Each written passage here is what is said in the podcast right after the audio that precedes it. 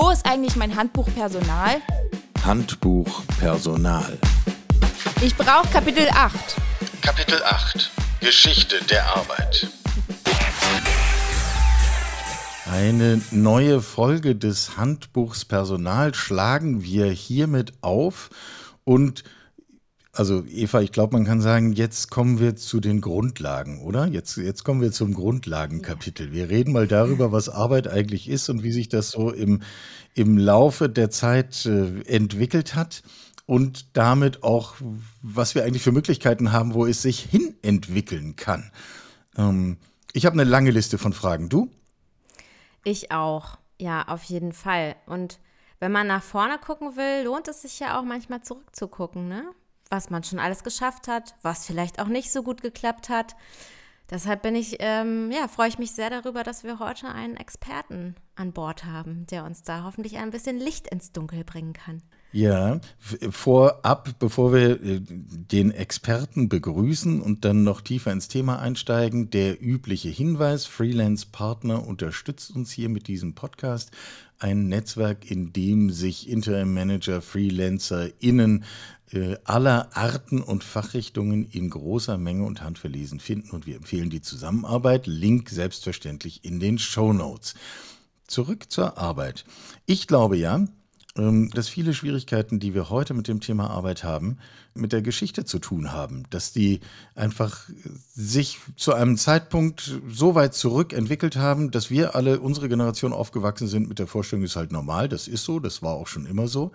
Und äh, vielleicht ist es das gar nicht. Also die Annahme, dass Arbeit an einem dritten Ort stattfindet, zum Beispiel in einer Fabrik, getrennt von Wohnen und Leben und Sozialraum. Oder dass Arbeit etwas ist, was wir in Zeit messen. Zeit gegen Geld. Oder dass Arbeit immer genau das ist, was wir noch nicht automatisieren können. Der Mensch als so eine Art Ersatzmaschine. Ich bin aufgewachsen mit der Vorstellung, das ist, das ist halt so. So. Und wenn man mal drüber nachdenkt, dann ist es vielleicht gar nicht automatisch so. Dann ist es vielleicht sogar historisch bedingt. Vielleicht gibt es sogar eine Zeit, in der das anders war. Das würde uns belegen, dass es tatsächlich anders geht. Und dann können wir drüber reden. Wäre ja eine gute Nachricht. Müsste man mal einen Historiker fragen, oder? Wie siehst du das, Eva? Ja, ich muss gerade lachen, weil du hast ja total recht. Wenn ich jetzt auf meine Arbeit gucke oder wie ich eingestiegen bin, also uns trennen ja ein paar Jährchen, wink, wink. Aber äh, bei mir war das ja ähnlich. Und genau, du bist älter. Und ähm, aber als ich angefangen habe, das Thema hatten wir gerade schon so ein bisschen im Vorgespräch, war auch mein Ziel, das Eckbüro zu haben mit dem schönen Titel und irgendwie ne, Chefin sein und irgendwie Karriere machen. Und jetzt sitze ich, jetzt bin ich in der Geschäftsleitung und sitze in meinem Wohnzimmer an meinem Schreibtisch. Also es hat sich ja doch schon einiges verändert, aber äh, meine Idee war sehr ähnlich zu deiner, Michaela. Ja, und ich glaube, mittlerweile ist da sehr viel in Bewegung geraten. Ja, ja, ja. Ähm, also äh, fragen wir doch mal jemanden, der sich damit auskennt und der sowohl Historiker ist, Professor für die Geschichte des hohen und späten Mittelalters an der Freien Universität Berlin. Ich hoffe, ich habe das richtig gesagt, sonst wird es gleich korrigiert werden. Heißt Thomas Ertel. Thomas, wie schön, willkommen. Willkommen. Ich freue mich sehr, dass ich heute dabei sein darf. Hi Thomas. Großartig. Ähm, wenn du auf das Thema Arbeit schaust, ähm, hast du ein, also jetzt in deinem Fachgebiet, äh, nicht auf deine eigene Tätigkeit, ähm, ist das ein ähnliches Bild von Arbeit, was du da zu sehen bekommst, äh, zu dem, was wir heute so sehen und was wir gerade so besprochen haben? Oder ist das eigentlich eine völlig andere Sachlage und Angelegenheit? Mehrere Punkte, die ihr angesprochen habt, finde ich schon mal interessant, auch für eine historische Diskussion. Zum einen glaube ich, dass jede Generation die eigenen Arbeitsbedingungen als den Normalfall betrachtet. Wir befinden uns allerdings derzeit vermutlich in einer doch etwas außergewöhnlichen Situation deshalb, weil noch nie so viel über Arbeit per se, was zeichnet Arbeit aus, was soll Arbeit leisten, professionell nachgedacht wurde, zum einen. Und zum anderen, dass sich unsere Arbeitswelt in den letzten 10, 15 Jahren durch unterschiedliche Prozesse, zuletzt durch die Corona-Epidemie, stark gewandelt hat. Also insofern sind wir heute in einer besonderen Situation, weil wir auch diese außergewöhnlich schnellen Entwicklungen äh, wahrnehmen. Andererseits befinden wir uns aber doch so in einer Kontinuität. Jede Generation meint, das eigene Leben sei eigentlich relativ normal. Und äh, die eigenen Arbeitsbedingungen seien eigentlich der Normalfall. Das sei in der Vergangenheit schon so gewesen und es werde in der Zukunft vermutlich so ähnlich bleiben. Das stimmt natürlich nicht, denn Arbeit hat sich wie die, wie die gesamten sozialökonomischen Strukturen im Laufe der Zeit massiv gewandelt. Ich würde sagen, Arbeit ist sogar ein wesentlicher Ausdruck der, äh, des gesellschaftlichen, des sozialen, des politischen und wirtschaftlichen Wandels durch die Jahrhunderte hindurch. Mhm. Woher kommt denn diese Idee, jetzt mal historisch betrachtet, dass Arbeit etwas ist, wo, ich morgens das Haus verlasse, ich gehe an diesen Arbeitsort, verbringe da meine Zeit und gehe dann abends wieder nach Hause.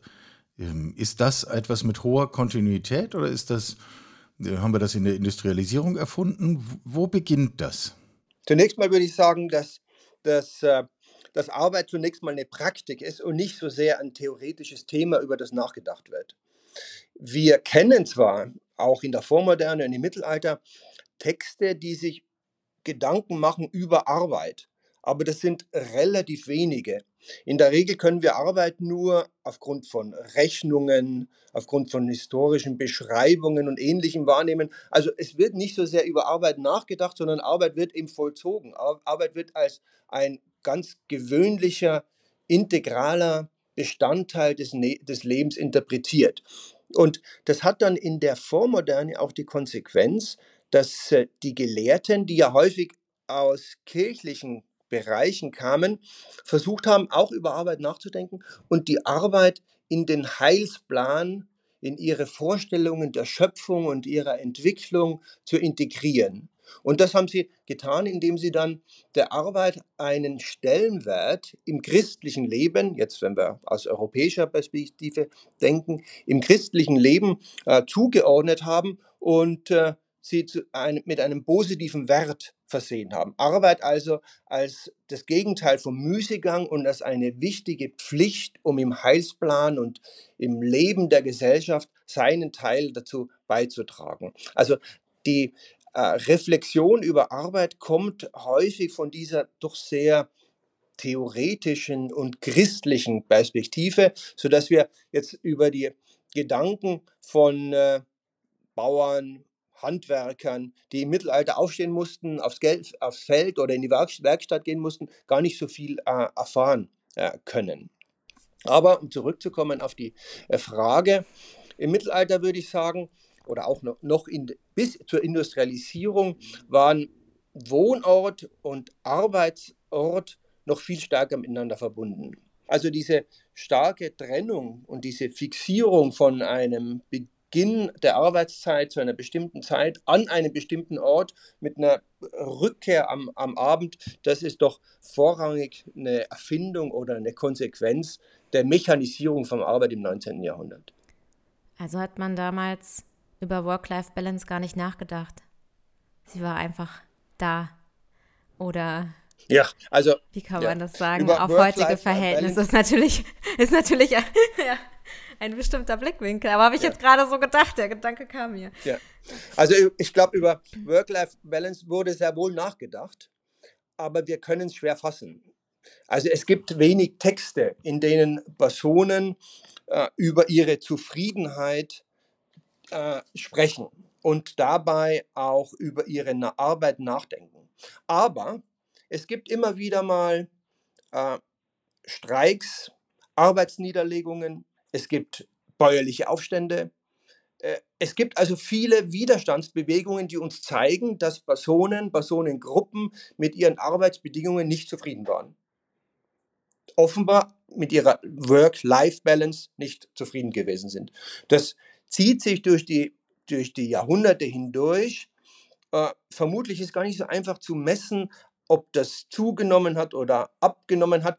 Es wurde aber seit dem 19. Jahrhundert und vor allem seit dem 20. Jahrhundert immer stärker zu einem Thema, über das nachgedacht wird. Und äh, dieses, dieses offensive Nachdenken über das Thema hat natürlich auch Konsequenzen. Hat auch Konsequenzen, dass der Einzelne stärker als in der Vergangenheit aufgerufen ist, darüber nachzudenken, wie steht es denn mit einem selbst Wie sehr ist man denn selbst zu, zufrieden mit der Arbeit, eigenen Arbeitssituation? Und wenn man Statistiken liest, wie viele Bundesbürger und Bundesbürgerinnen unzufrieden sind mit der eigenen Arbeitssituation, dann macht es natürlich auch etwas mit einem, weil man sich dann einreiht in diese große Gruppe der Personen, die meinen, dass sie äh, zu wenig verdienen, zu wenig wertgeschätzt werden oder ihre Arbeitszeit nicht, nicht äh, zu, zu, zu lang ist oder äh, ähnliches. Also so intensive Diskussionen zum Beispiel über die Pflegeberufe, wie wir sie in den letzten Jahren hatten. Sowas kennen wir aus der Vormoderne nicht. Und wir wollen uns jetzt äh, hier nicht einfach einem simplen früher war alles besser oder schlechter oder, oder ähnlichem hingeben.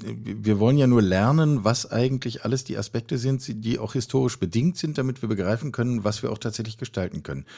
Ähm, ich würde gerne nochmal zu diesem äh, zu diesem Schritt hin, den du beschrieben hast. Wir, wir lernen im Zuge von Mechanisierung, Industrialisierung von Arbeit, dass Arbeit etwas ist, was sozusagen rausgenommen ist aus dem üblichen Konglomerat von, von äh, Work und Life und Social und was alles dazugehört. Ist uns das einfach passiert?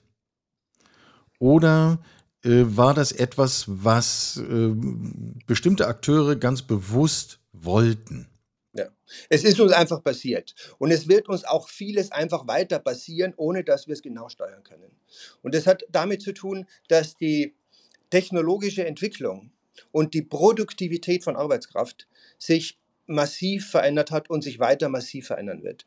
Die Digitalisierung, die künstliche Intelligenz werden in den nächsten Jahren und Jahrzehnten Konsequenzen haben, die wir heute kaum absehen äh, können. Und Mitte des 18. Jahrhunderts konnte, konnten die Konsequenzen der Industrialisierung, die um 1800 in unterschiedlichen Phasen dann in Europa begonnen hat, auch nicht abgesehen äh, äh werden. Also es kommt über uns, es kommt über unsere Gesellschaften und wir justieren nach hier und da an, an kleineren äh, Punkten, aber vieles, in vielen sind wir diesen technologischen Entwicklungen, glaube ich, äh, ausgeliefert und sie formen massiv die Arbeitswelt mit. Das hat die allergrößte Konsequenz in der Verteilung der Arbeitssektoren. Noch bis ins 19. Jahrhundert hinein arbeitete die große Mehrheit der Bevölkerung im agrarischen Bereich. Es nahm dann während der Industrialisierung der industrielle Bereich äh, stark zu, hatte aber niemals die Mehrheit, also niemals die Mehrheit von der Arbeitskräfte an sich äh, gebunden. Und in der zweiten Hälfte des 20. Jahrhunderts kam es dann zu einer Entwicklung, deren Konsequenzen wir heute sehen. Der agrarische Sektor beschäftigt weniger als 5% der Personen in der westlichen industrialisierten Welt. Und der Dienstleistungsbereich ist, äh, bindet die große Mehrheit von Personen. Das hat natürlich Konsequenzen für die Arbeitswelt. Die, ein äh, Arbeiten im Dienstleistungsbereich, wie wir drei das alle hier machen, ist ein ganz anderes Arbeitsleben als im agrarischen Bereich. Und das hat dann Auswirkungen auf die körperliche Betätigung, auf die Arbeitszeit, auf den Arbeitsort, auf das Blending von Freizeit und äh, Arbeit. Also diese Konsequenzen sind einfach total massiv, ohne dass die aber von irgendeiner Gesellschaft oder von irgendeiner Elite äh, gesteuert oder gewollt gewesen sind oder jemals geplant worden sind, sondern es sind die Auswirkungen der, äh, der allgemeinen technologischen, sozialen Entwicklungen unserer westlichen Welt. Dass es anders aussehen kann, da müssen wir nicht nur oder da, können, da müssen wir nicht nur in die Vergangenheit zurückblicken, sondern wir können über Europa hinausblicken. Da sehen wir Verhältnisse, wie sie äh, gewesen sind in der europäischen äh, Vormoderne, zumindest teilweise. Und die Arbeitsbedingungen in der Textilindustrie in Bangladesch beispielsweise oder im agrarischen Bereich in Subsahara-Afrika, das sind subsidiäre Arbeitsbedingungen mit Arbeitszeiten, die mich stark erinnern an vormoderne Arbeitszeiten und Arbeitsbedingungen. Also wir sehen hier auch eine große Gleichzeitigkeit von Ungleichzeitigem in unserer modernen Welt, geprägt von dieser globalen Arbeitsteilung äh, heutzutage, in der eine moderne äh, zusammentrifft auf vormoderne Arbeitsverhältnisse in anderen Teilen der Welt. Da war jetzt ganz schön viel drin. Ich hatte, glaube ich, zwischendrin schon fünf Fragen, die alle wieder durch neue überlappt wurden. Ähm, du hast vorhin irgendwie so gesagt, es kommt auch irgendwie über uns als Gesellschaft, die, der Wandel, die Veränderung.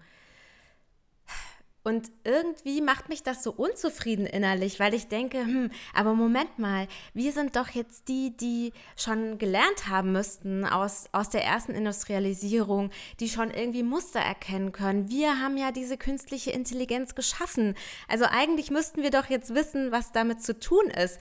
Irgendwie beruhigt es mich jetzt, dass du das gesagt hast. Ähm, also, ne, dass es schon immer so war, dass es irgendwie passiert ist und dann musste man damit umgehen. Aber würdest du das auch so einschätzen, dass diese ähm, künstliche Intelligenz und dieses ganze Thema, was da jetzt mit dranhängt, so einschneidend ist, dass man es dass auch du gar kein Gefühl dafür hast, was jetzt mhm. passieren könnte? Oder bist du jemand, der sagt, naja, wir gucken jetzt mal zurück und dann können wir ungefähr sehen, was kommt, Eva, entspann dich mal oder ja. sei aufgebracht, ich weiß ja. es nicht. Hilf mir mal bitte aus diesem Dilemma. Es könnte sein, dass man als Historiker eher zum, pra zum Pragmatismus äh, neigt und äh, von großen Katastrophen oder totalen Umwälzungen äh, absieht. Also wir haben ja in den letzten Wochen ganz unterschiedliches gehört zur künstlichen Intelligenz. Vom Weltuntergang bis zur Verbesserung von Lebensbedingungen. Äh, ich bin kein Techniker, ich kann das also äh, wenig beurteilen. Aus meiner äh, historischen Arbeit heraus würde ich eher meinen, es wird sich irgendwo in der Mitte ansiedeln. Ich nehme an, dass die künstliche Intelligenz Verwerfungen mit sich bringen wird, die unsere Arbeitswelt betreffen, die möglicherweise auch äh, eine Polarisierung von Arm und Reich betreffen werden und die Zentralisierung von äh, Machtzentren und Wissenszentren. Ich glaube aber andererseits äh, auch, dass die Menschheit, wie so häufig in der Vergangenheit auch, sich adaptieren wird und lernen wird, mit diesen Möglichkeiten umzugehen und sie zu integrieren in äh, vorhandene Strukturen. Ein weiteres Thema, was ich gerne noch mit dazulegen würde, ist eine Beobachtung. Wenn wir uns die heutige Arbeitswelt anschauen, dann sehen wir, dass Menschen arbeiten gehen und dass sie viele sinnvolle und wertschöpfende Dinge tun, die aber nicht notwendigerweise mit Arbeit zu tun haben. Also das ganze Thema ehrenamtliche Pflege, ähm, Pflege von Sozialkontakten, äh, Bildung der eigenen Kinder etc. pp. Also wir, wir, wir haben auf der einen Seite sinnvolle Dinge, die wir als Gesellschaft gar nicht missen wollen können. Und auf der anderen Seite gehen wir arbeiten. Ähm, ist dieses Missverhältnis eigentlich etwas, was uns am Anfang des 21. Jahrhunderts auszeichnet? Ähm, sprich, könnten wir es ändern? Gibt es dafür Beispiele? Oder ähm, müssen wir uns hinlegen und sagen, naja, das war halt schon immer so? Ja. Ich glaube, was neu ist, und das hat auch als Konsequenz die große Bedeutung von ehrenamtlicher Tätigkeit, ist, dass unsere Ar Lebensarbeitszeit und auch Wochenarbeitszeit stark gesunken ist. Mitte des 19. Jahrhunderts arbeiteten Menschen in Westeuropa im Schnitt doppelt so viel wie heute. Ich würde dann annehmen, dass die ehrenamtliche Tätigkeit halb so groß war. oder nicht als ehrenamtliche Tätigkeit äh, tituliert wurde, weil sie als Automatismus in der Versorgung der, der eigenen Familie über Generationen äh, hinweg beispielsweise äh, stattgefunden hat. Nur eine Gesellschaft, in der es Freizeit in großem Ausmaß gibt und in der es eine gesunde Bevölkerung auch gibt, die diese Freizeit äh, nutzen kann, die, in der kann äh, ehrenamtliche Tätigkeit einen Stellenwert einnehmen, wie das äh, bei uns der Fall äh, ist. Und es ist kein Zufall, dass äh, ehrenamtliche Tätigkeiten äh, in den letzten Jahrzehnten massiv an Stellenwert gewonnen haben. Wenn so viele Leute mit Anfang bis Mitte 60 in Ruhestand gehen, aber top, in, top fit sind, top in Form sind und im Grunde unbedingt äh, Tätigkeiten brauchen, die ihrem Tag Struktur und Sinn verleihen. Äh, ich glaube, das ist eine ganz äh, logische äh, Konsequenz und so gesehen ist es auch eine Erscheinung, die mit der Arbeitswelt des 20. und 21. Jahrhunderts zu tun hat. Ich nehme nicht an, dass man in der Vormoderne, dass wir im Mittelalter Begriffe wie ehrenamtliche Tätigkeit oder zusätzliche Tätigkeit äh, irgendwo finden können. Das heißt nicht, dass es nicht soziales Engagement gab, das über die eigene konkrete Arbeitstätigkeit hinaus äh, Funktionen erfüllt hat. Das äh, betrifft natürlich den kirchlichen Bereich. Zum einen, in den Klöstern wurde nicht nur gebetet, sondern es wurden auch Almosen ge gegeben. Und teilweise waren die Schlangen lang, die da immer vor den äh, Klöstern standen und um Almosen äh, und Almosen bekommen haben. Und auch in den Städten gab es ja soziale Tätigkeiten über die eigene Arbeit hinaus, hinaus. Man war verbunden in Bruderschaften, in Gilden beispielsweise, deren Aufgabe es war, die eigene Arbeitssituation zu regeln und zu verbessern, aber auch soziale Funktionen für die eigenen Mitglieder auszuüben. Und äh, für kranke Personen zu sorgen, für äh, Witwen zu sorgen und äh, Belange wie Begräbnisse und ähnliches zu regeln. Das heißt, hier gab es eine eine Tätigkeit, die über die eigentliche Arbeit hinausreicht, die wir heute irgendwie vielleicht mit so ehrenamtlichen Tätigkeiten in Verbindung bringen würden, die aber integriert waren. Die integriert waren in die institutionelle Erweiterung der Arbeit. Du hast ja jetzt gerade noch mal so erwähnt, dass ähm, eigentlich die Leute früher viel mehr gearbeitet haben als heute. Trotzdem ist es ja so, dass es heute und ja auch körperlicher also körperlich anstrengender gearbeitet haben in den allermeisten Fällen. Trotzdem ist es ja so, dass heutzutage die gefühlte Belastung höher ist als damals. Oder wird die nur anders verbalisiert? Ich frage mich gerade, wie, es passt ja irgendwie nicht so zusammen, weil wenn ich an dieses Bild von früher denke, Industrialisierung, Fabriken, ja, dann du hast es ja auch vorhin gesagt, da muss ich wahrscheinlich auch an die heutigen Fabriken in Bangladesch denken, mit Leuten, die zusammenbrechen an ihren Tischen und irgendwie nicht mehr können und trotzdem noch weiter angetrieben sind.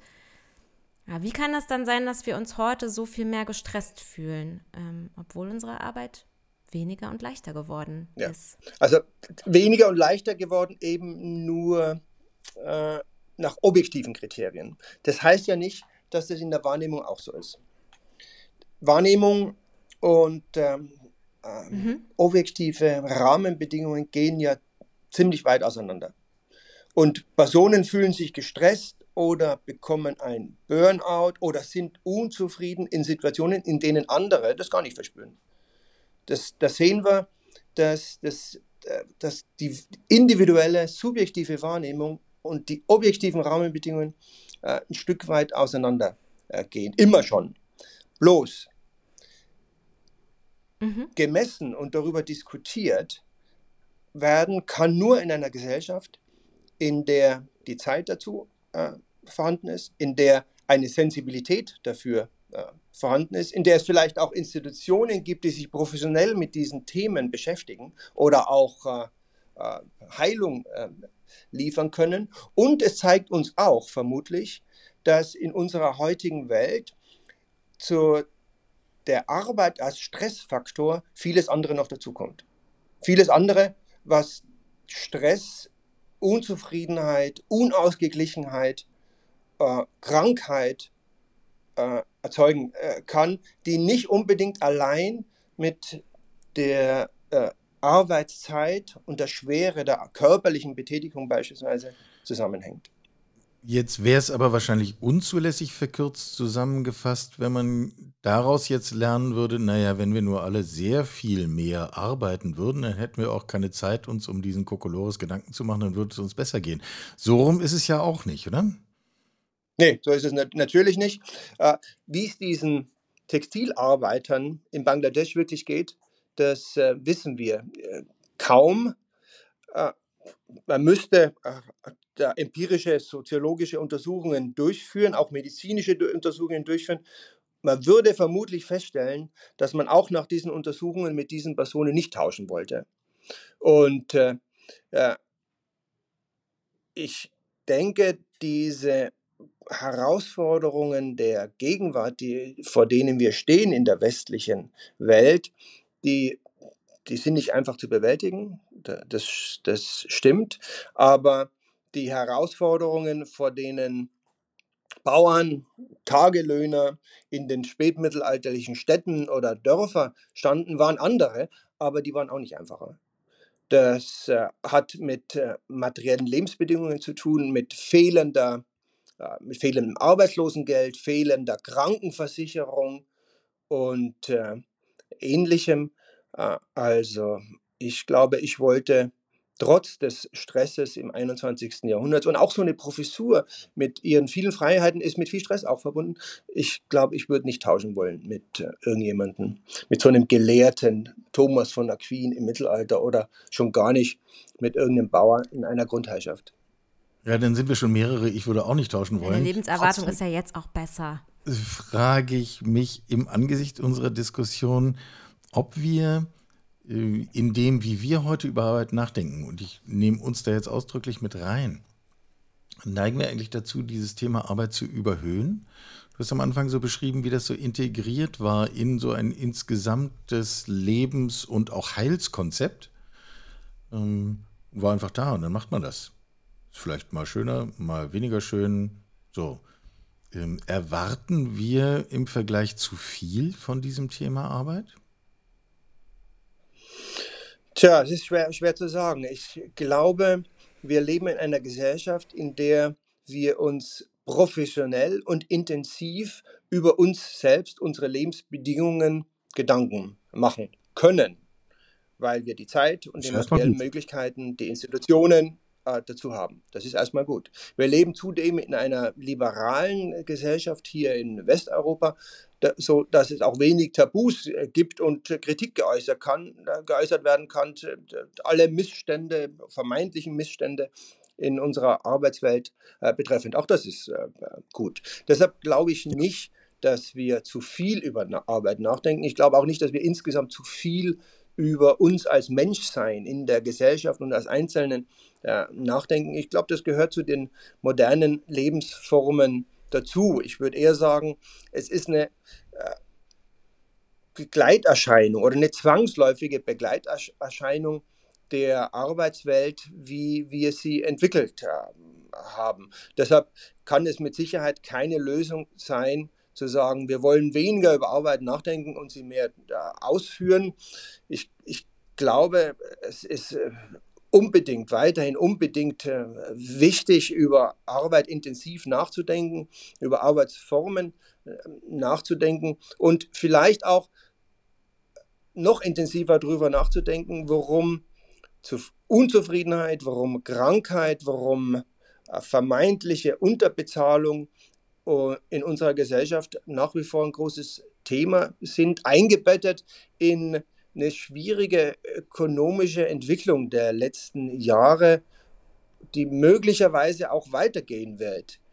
In der westlichen Welt im Zuge der Globalisierung haben sich die Wachstumsraten abgeschwächt. Die werden möglicherweise in den nächsten Jahren auch nicht äh, wiederkommen. Wie wird der, der kleiner werdende Kuchen verteilt? Und das hat mit Arbeit zu tun. Wie wird Arbeit entlohnt und wie wollen wir verhindern, dass gewisse Sektoren in der Finanzwelt äh, beispielsweise immer größere Gewinne einfahren und der untere Teil der Gesellschaft keine Reallohnzuwächse äh, erfährt oder erfahren hat in den letzten Jahren. Da geht es um, um Arbeit, um Wertschätzung von Arbeit, um Honorierung von Arbeit unser wichtigstes Thema in der Bundesrepublik war, waren vermutlich die Pflegekräfte in den äh, letzten Jahren. Wenn man genau nachforscht, wird man feststellen, dass alle begeistert waren von den Leistungen der Pflegeberufe und äh, mitgeklatscht haben, dass sich an der Bezahlung, an den strukturell, strukturellen Rahmenbedingungen im Pflegebereich wenig geändert hat. Also bitte weiter nachdenken. Und wenn wir nachdenken. Und machen. Ähm, und das tun wir natürlich. Ähm, wenn wir nachdenken, in welche Richtung würdest du empfehlen, dass wir denken? Äh, würdest du raten zu sagen, wir sollten über Arbeit nachdenken als etwas, das wir sozusagen isoliert betrachten und möglichst optimieren, gesund gestalten, wenig belastend, resilienzfördernd und, und all diese ganzen Themen? Ähm, auf das wir möglichst viel Zeit und Freiraum drumherum haben?